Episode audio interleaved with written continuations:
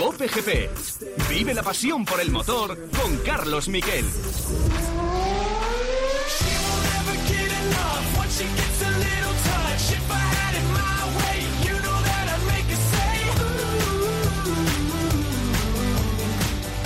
Hola, ¿qué tal? Buenas tardes, soy COPGP especial porque, entre otras cosas, eh, realmente estamos tan estresados después del Gran Premio de España eh, con tanto trabajo que no podía hacerlo de otra manera, pero algo teníamos que comentar y he pensado, digo, bueno, pues lo hacemos en formato vídeo a través de las redes sociales de Tiempo de Juego y también lo vamos a hacer en podcast. Así que bienvenidos a este COPGP que va a ser más corto de lo habitual, en el que vamos a tener eh, sobre todo una tertulia, una tertulia analizando ese Gran Premio de España de Fórmula 1. Y lo vamos a hacer con las dos personas que me acompañaron el domingo en la retransmisión, además de Paco González.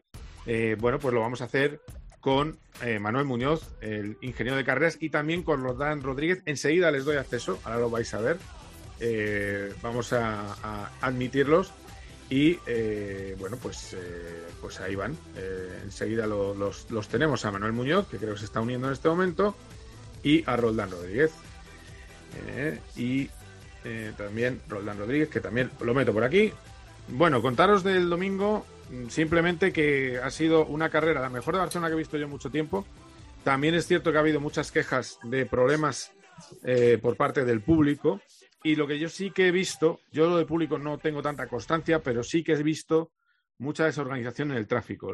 La mayor, yo creo que desde... Es lo que te iba a preguntar. ¿Te refieres a, la carrera en sí o a lo que rodea todo el circuito, accesos? ¿A qué te refieres? No, a, los circuitos de accesos. La carrera estuvo ah, vale, vale, bastante porque la carrera había sido muy buena. Hola, Manuel Muñoz, digo, para los que luego lo escuchéis en la radio.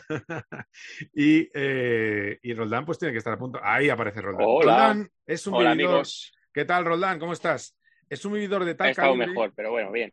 Es un vividor de tal calibre que le tenemos en Palma de Mallorca.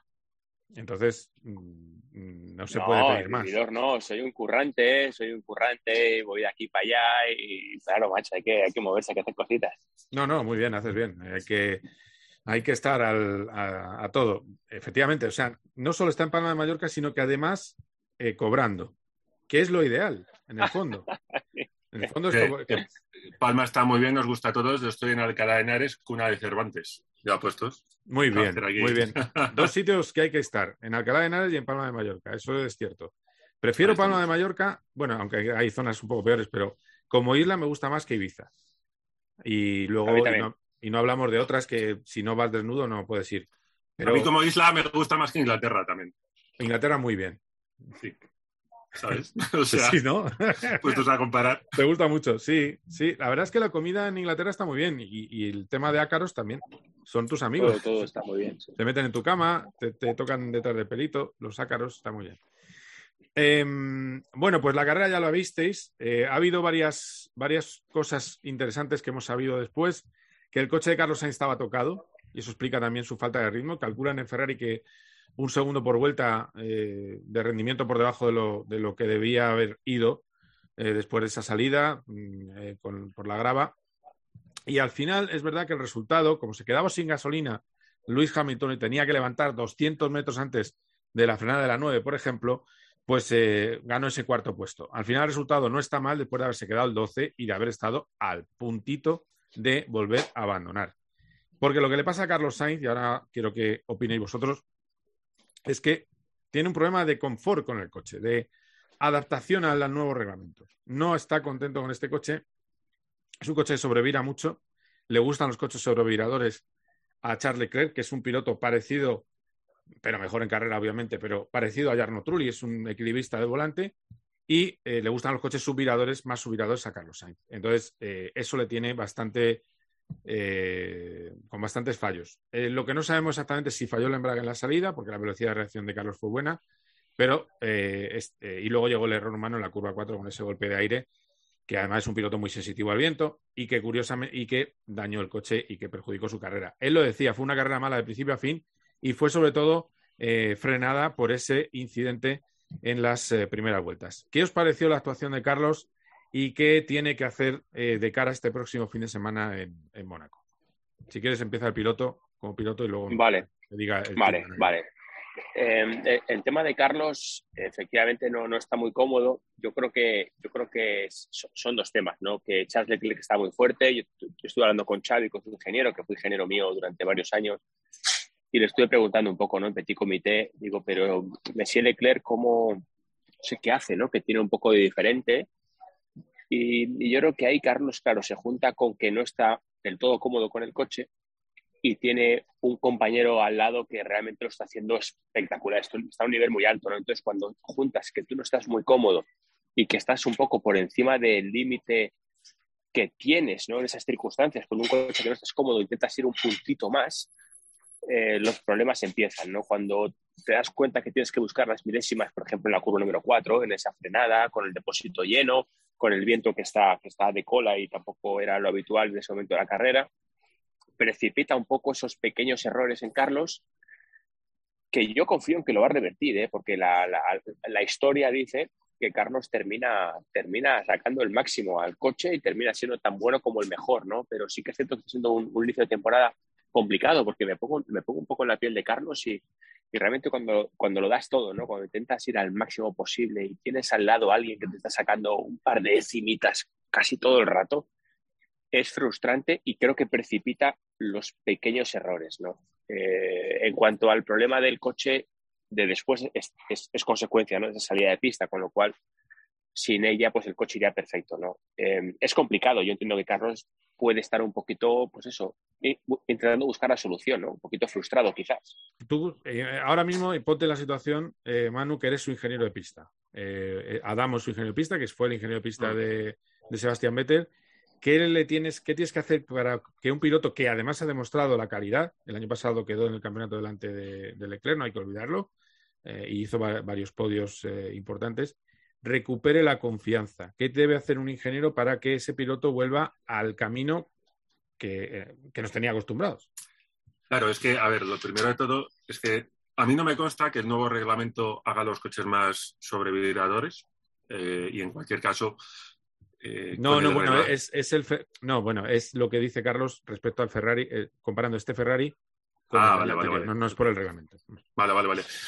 No, luego en cuanto a reglajes, a ver, eh, si estuviéramos hablando de la carrera segunda o tercera, bueno, pero hablando ya de la carrera, estamos a puntito de ir a Mónaco habiendo ya pasado cinco o seis grandes premios, ya tienes que empezar a buscar, o sea, tienes que estar en tu ventana de reglajes, porque al final se trata de un tema, como has dicho tú, de, confianza. Entonces, lo más importante que necesitas es encontrar la ventana en la que tú empiezas a estar a gusto eh, con el coche para poder encontrar pues esa zona de confort donde ya puedes empezar a arriesgar sabiendo que no te va a provocar un trompo, porque las cosas como son. Estamos viendo a un Carlos muy irregular y la, experiencia pasada nos dice que no es tan irregular, que no ha cometido tantos errores como estamos viendo este año. Así que, evidentemente, yo creo que eso demuestra que no se encuentra a gusto con el coche. Se trata de encontrar los, reglajes. Eh, algo que no son muy buenas noticias es que, como decía Roldán, tu compañero de equipo sí los haya encontrado y se encuentra a gusto con el coche y tú no. Porque si es cierto que el estilo de pilotaje es totalmente distinto, si luego hay que desarrollar el coche en, un sentido o tienes que decidir desarrollarlo hacia otro, ahí sí que puede ser un poquito problemático de cara a, pensar más adelante, a, largo plazo en la, temporada. Porque evidentemente los coches no son los mismos. El, que vimos en la primera carrera no va a ser el mismo que vamos a ver en la segunda parte de la temporada, en Abu Dhabi, en Brasil o donde sea. Entonces, eso sí que es importante intentar trabajar para adaptarte eh, lo antes posible, encontrar tu ventana de, reglajes y lo que necesita confianza, eh, sobre todo ahora que vamos a Mónaco.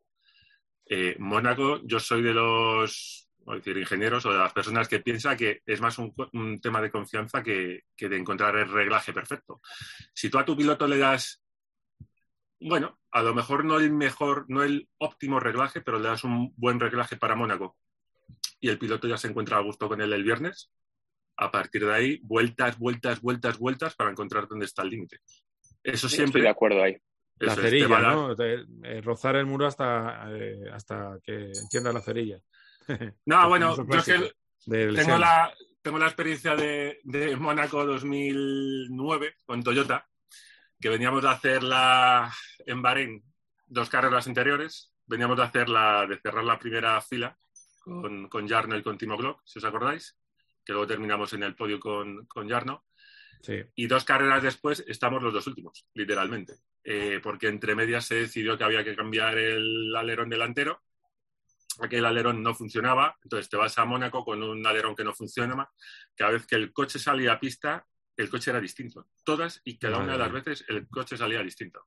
Entonces, bueno, pues el resultado lo viste en la calificación del sábado, que terminaron los dos pilotos últimos. Entonces, por eso te digo que para mí Mónaco es encontrar una buena ventana de reglajes y a partir de ahí confianza, confianza, confianza. Y eso es un poquito lo que quizás necesite para, el resto de temporada. Roldán, eh, de lo que decía Manu, ¿no? Coger confianza y Mónaco. Eh, ¿A ti es de los que te gusta o de los que lo odian? Hay de todo, hay pilotos que lo odian. Mónaco es una gozada. O sea, Montecarlo es una auténtica maravilla. Es espectacular porque, porque realmente para ir rápido en Mónaco no, no existen los guardarraíles, pero literal. O sea, tú conduces en Montecarlo sin ver los guardarraíles. Y cuando llegas a ese momento de magia es donde sale el tiempo. Y efectivamente el tiempo no está, no está en los no, no, está en los reglajes especialmente. Yo te diría, por ejemplo, un circuito como Montmeló, pues los reglajes igual son el 80%, eh, para encontrar esa milésima. Y en Mónaco igual es el 20%. Eh, y el otro 80% es, es un poco la práctica, la práctica y el confort, eh, e ir tanteando, ir tanteando. Me preocupa un poco en el sentido de que si Carlos se queja de un coche sobrevirador, es decir, un coche que se va de atrás, que mm. suele ser un coche muy rápido, pero complejo de conducir, si tú llegas a Mónaco y pierdes un poquito la parte de trasera, pues te está esperando el guardarraíl en todas las curvas realmente, ¿no? Y me preocupa un poquito eso, la verdad, porque se entrena poco, tenemos solamente tres de libres de una hora, sabéis que con la bandera roja no se para el tiempo, por tanto, me preocupa un poquito, ¿no? Creo que, creo que, puede ser un fin de semana complicado también para Carlos si no consigue adaptarse al coche pronto, la verdad.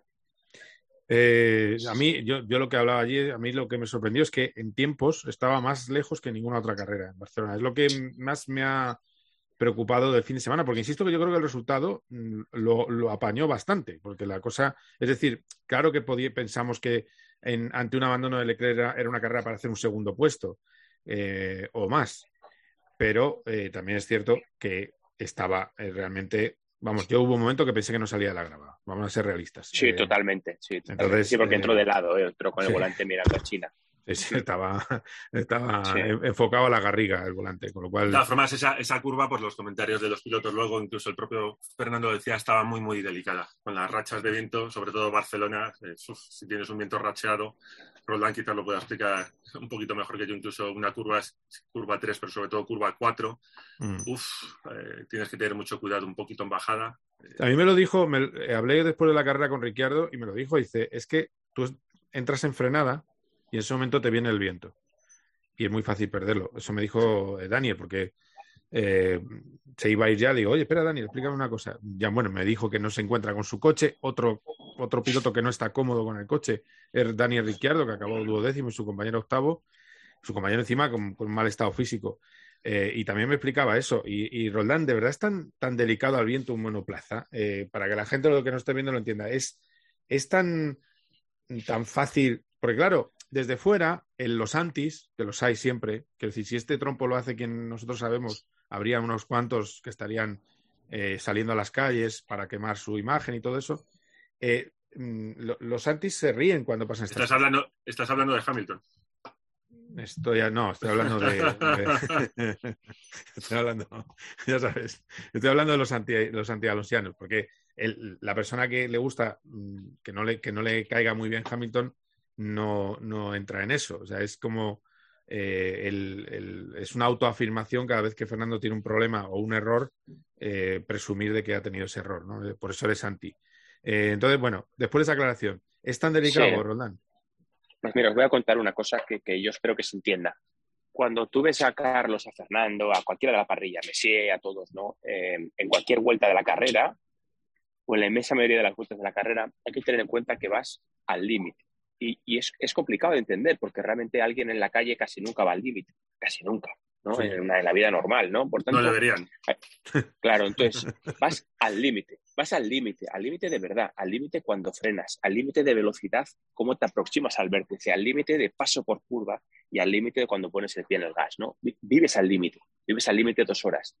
Cuando el viento te quita un 4 un 5% de grip, de agarre, porque efectivamente te da una racha te mueve un 5% el grip, te lo quita de atrás, te lo pone de adelante, es muchísimo. Un 5% es muchísimo cuando ya estás en la línea del límite.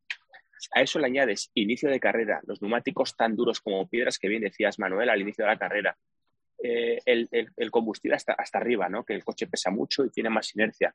Cuando esa racha de viento te quita un 5%, un 3, un 2, un 6% de grip, es que es tremendo. Se nota muchísimo porque es como cuando tocas un poquito la grava, ¿sabes? Cuando dices, estoy al límite y toco un poco la grava, o toco un poco el césped y ¡pam! y pierdes el coche.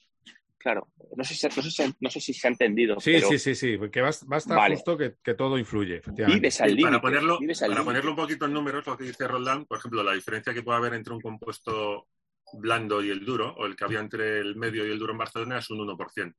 Y fíjate que Roldán está hablando de que pierdes un 5%, pero lo pierdes así, porque cuando te viene la racha de viento no has tenido obviamente la vuelta de salida con el nuevo neumático para ir testando, eh, sensibilizándote con los puntos de frenada, sino que lo pierdes así. Entonces, claro, es una situación muy, muy delicada. Sí, sí. Por cierto, Roldán, no sé si podrías ponerlo horizontal el, teléfono. No lo sé, ¿eh? Sí. Si puedes, mejor. Ah, mejor, mejor. Para que te vea mejor. Sí, sí, porque además siempre cuento la misma anécdota. Cuando voy a tu lado, eh, me miran más las chicas. No sé por qué es. Bueno, da gracias si te miran. nada, nada. Lo importante está en el interior siempre. No, no, miran, no, que miran a lo que hay al lado, por eso lo digo. Ah, bueno. Yo eh, muchas veces pongo el ejemplo, hace tres años en Barcelona, estábamos en el Pado Club, que teníamos una presentación y estaba Roldán, y estaba yo, que había un Scalestri, y todos los que hemos pasado ciertas, ciertos rubicones somos de Scalestri. esa, es muy divertida, eh, Roldi.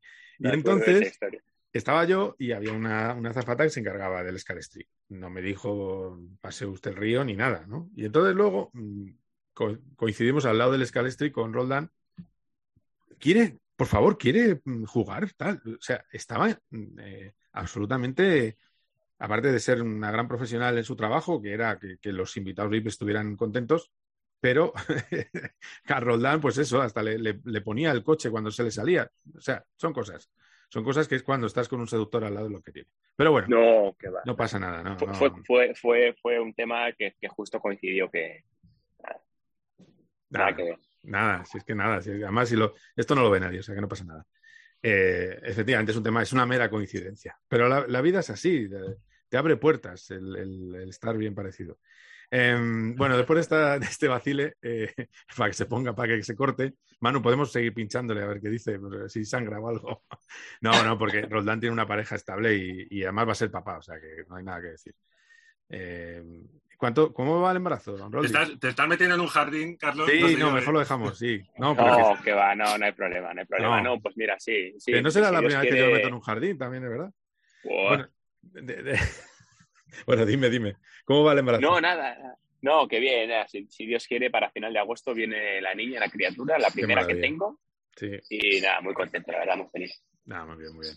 Eh, bueno, hablamos de otra cosa. Después de este momento, eh, hablamos de eh, la, victoria final de Verstappen.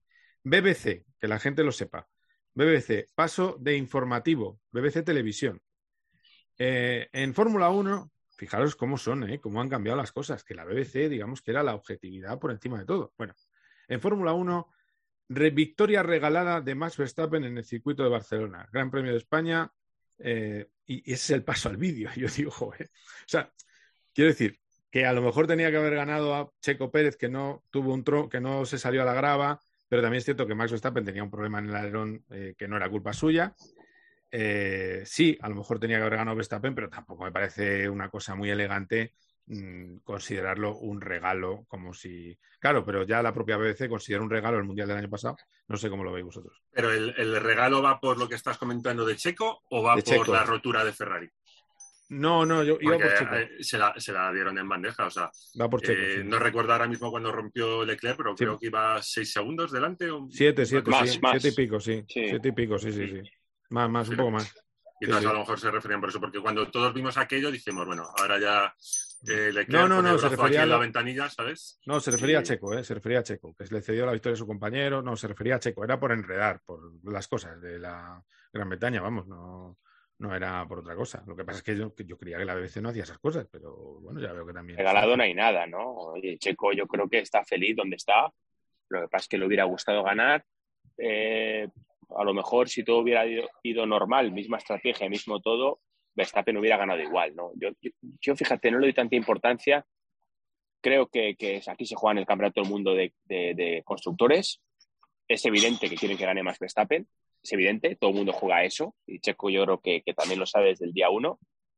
Y a mí me, parece, me pareció bien que ganara Verstappen, me alegré por el segundo puesto de, Checo, creo que, es un gran papel, la verdad. Oye, hacer segundo, demostrar que estás pegadito a uno de los mejores pilotos del mundo, sin lugar a dudas, a mí me parece que, está bien, ¿sabes? Yo tampoco le sacaría ahí mucha chicha bueno, a eso, la verdad. ¿eh?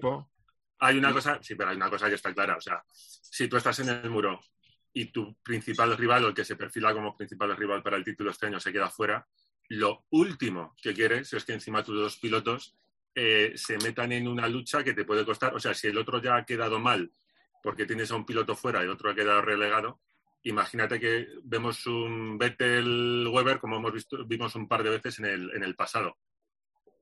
Eso es lo último.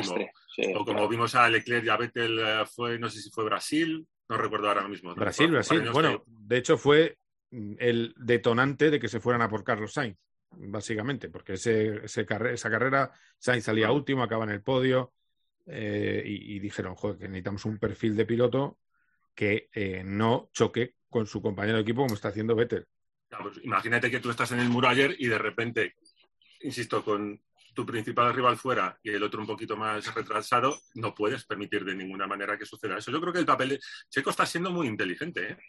Eh, no solo por lo que está haciendo ahora, sino por lo que hizo el año pasado, está haciendo lo que tiene que hacer, está haciendo lo que se espera de él y lo está haciendo muy bien. O sea, ¿qué pegas le podemos poner a Checo? Y encima, la última carrera en, en Abu Dhabi hizo un trabajo fantástico en calificación cuando le dio el relevo a Max y sobre todo lo que hizo a los segundos que le hizo perder a Hamilton, exacto, que luego le permitieron entrar tranquilamente a, Max, ese colchón le, permitió ponerle en la duda, porque si no Hamilton hubiera tenido el, el pit stop eh, libre, el pit stop gratis. Entonces, él, facilitó que Max pudiera entrar a, cambiar, mientras que a Hamilton lo puso en la tesitura de tener que echar una moneda al aire. Y yo creo que Checo está haciendo un trabajo muy sólido, además. No recuerdo ningún gran fallo ni ninguna cosa yo creo que está haciendo perfecto. Se está también aprovechando los frutos de los, los 10 años o lo que sea que lleva en, Fórmula 1 y lo está haciendo muy bien, la verdad. Sí, es verdad que él dijo por la radio, luego tenemos que hablar, chicos, pero no estaba enfadado después de carrera, ya lo aseguro yo. Es decir, que, que sí, que hubo orden equipo, luego hubo una parada barriquela un poco rara, bueno, pero al final eh, lo que justificó Red Bull es lo mismo que ha dicho Emanu, ¿eh? eh teníamos que conservar el 1-2. Y efectivamente, por cierto, ha sido Turbo y MGUH lo de Ferrari, con lo cual es muy posible que penalice este año por ese motivo Ferrari, por esa rotura de Turbo y MGUH. En el comunicado de Ferrari dice una cosa interesante que es, pero estamos contentos porque no es un fallo estructural ni del Turbo ni del MGUH.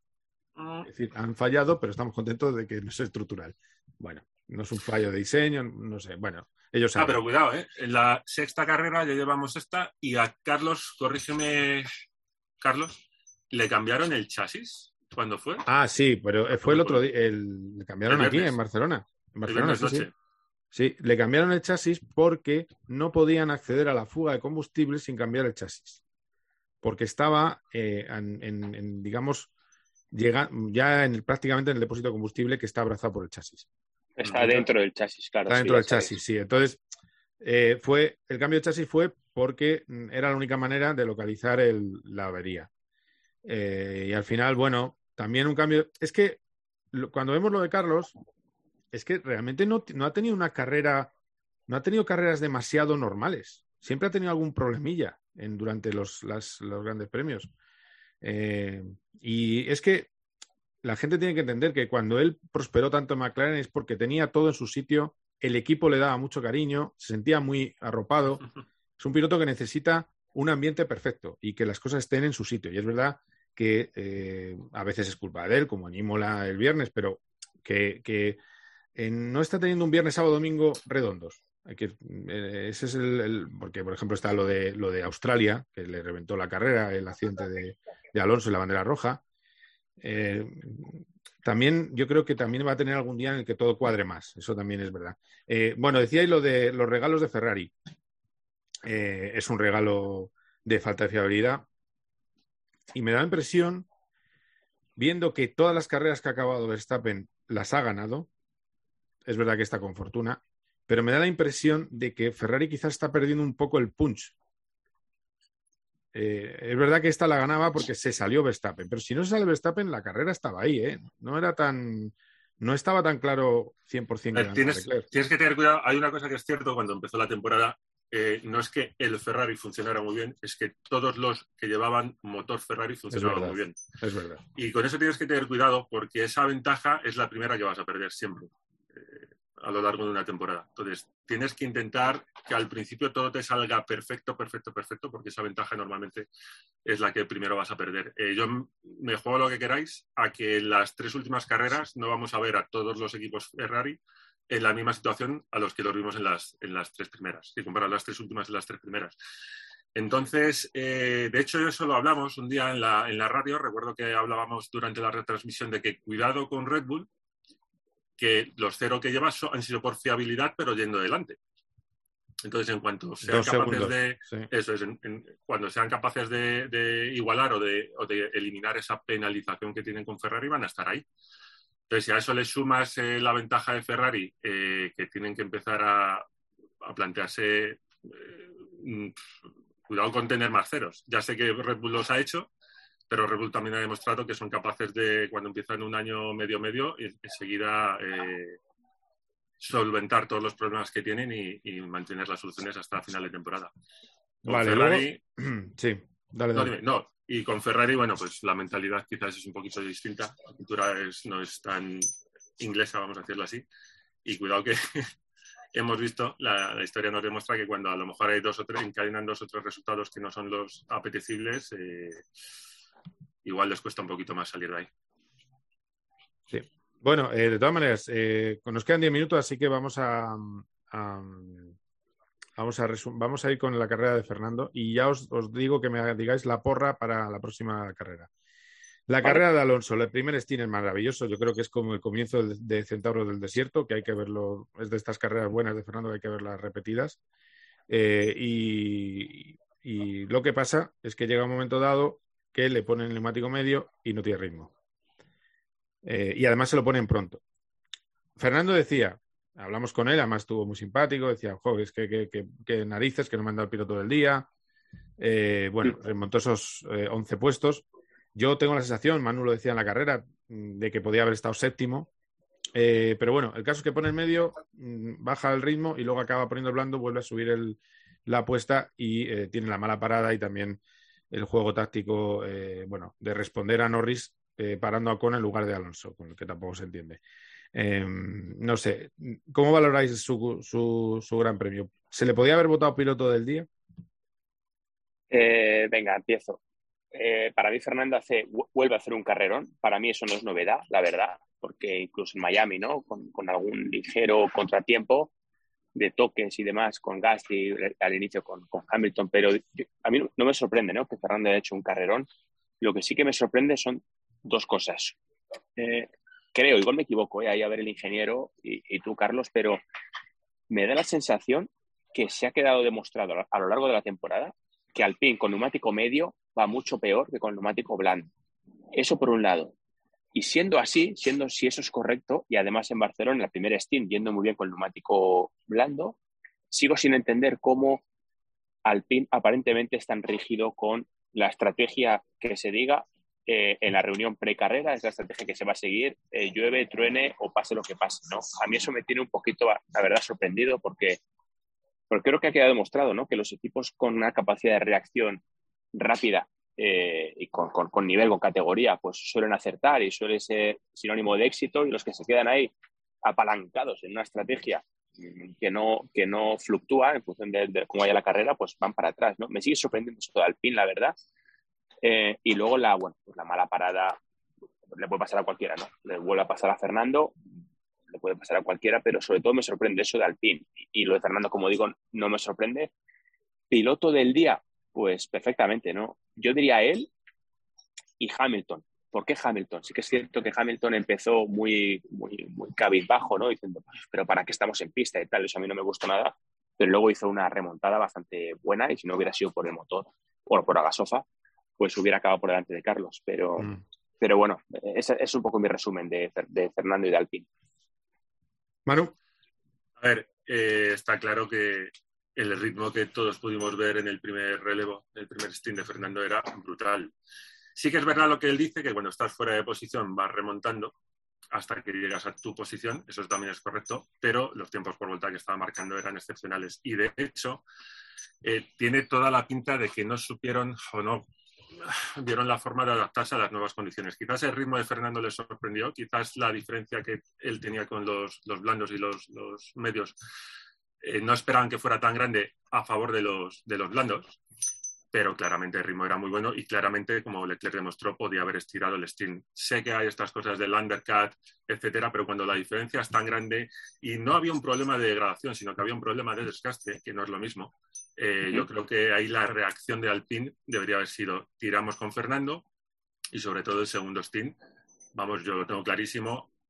A ver, no estamos en el muro, no sabemos realmente si pasó algo, pero viéndolo desde fuera, viendo los tiempos por vuelta y un poquito con la experiencia que todos tenemos, el segundo stint era clarísimo en blandos, clarísimo. Necesitas al principio de carrera hacer todo el o crear todo el gap posible y luego en la última con los neumáticos que son menos favorables, como apuntaba Roland, como parece ser al, al con los medios, que son los que eh, pudimos ver, Carlos, el viernes, si recuerdas cuando estuvimos hablando de, los medios aquellos. Sí, sí, que, te, mandé la foto, sí. Eso es, y te dije, esos neumáticos, digo, están nuevos, esos neumáticos no funcionan. O sea, seguro, segurísimo, seguro. Claro. Porque la abrasión no era, no era la que esperas para un eh, circuito como el de Barcelona. Mm. Eh, tienes que aprovechar la ventaja que tienes al principio de carrera y al final, cuando estás en el neumático, que es el menos favorable para ti, ya se trata de gestionar el gap que has conseguido en las, eh, las primeras vueltas. Pero lo que demuestra que se sentía más cómodo con el blando es que después del, juego de medios primero que metieron, volvieron al blando otra vez.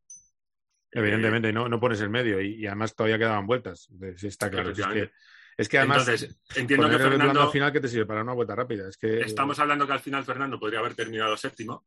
Mm. Eh, a ver, para un piloto eh, con esa remontada y con la carrera que tiene Fernando, pues entre el noveno y el séptimo a lo mejor no hay mucha diferencia, pero evidentemente cuando estás en el favor de la batalla y si tú estás en el muro, tú quieres lo máximo posible. Y si quieres un séptimo, no renuncias a un séptimo eh, para hacer un noveno. Entonces yo creo que ahí quizás, insisto, no tenemos toda la información, pero parece que falta un poquito de flexibilidad o de improvisación de alguien que dijera, hey, espera un momentito que, esto sí que funciona. Saber reaccionar en el muro, ya sé que es todo ordenadores, simulaciones en tiempo real que estamos tirando continuamente y tal, pero bueno, a veces eh, quizás el sentido común te puede reportar más beneficios que lo que diga el ordenador.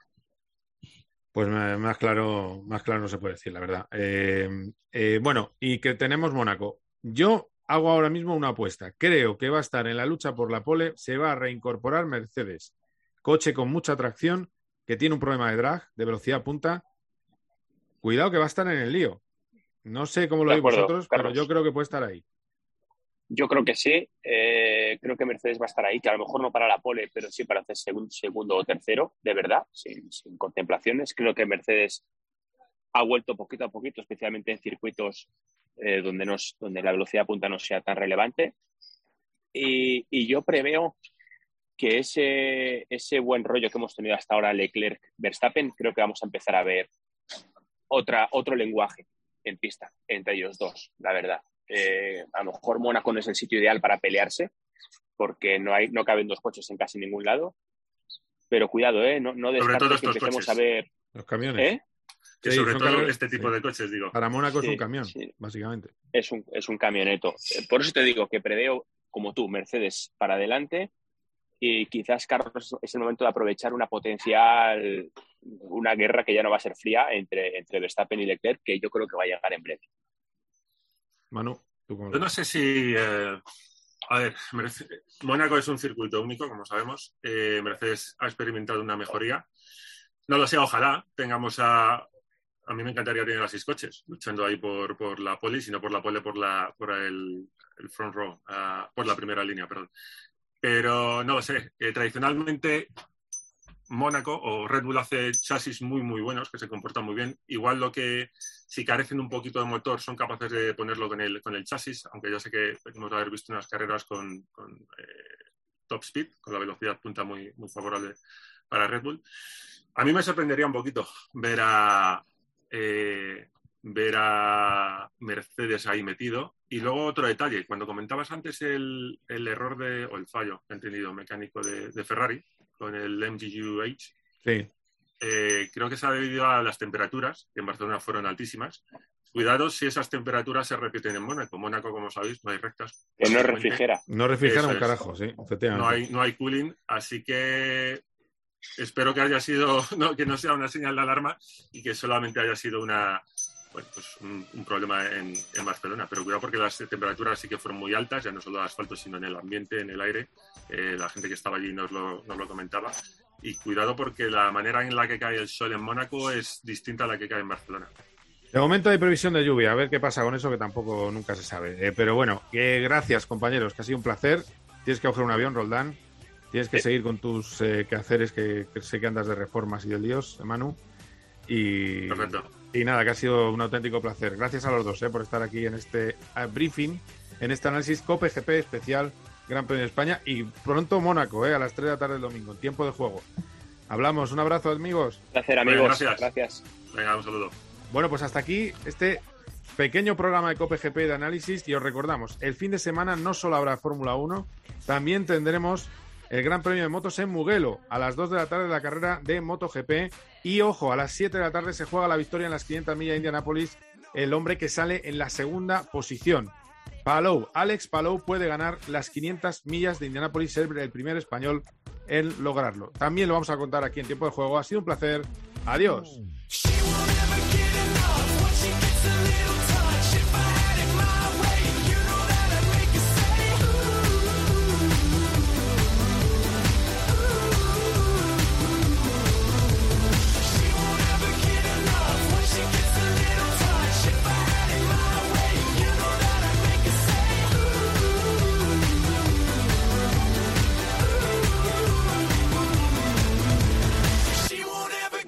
PGP. Vive la pasión por el motor con Carlos Miquel.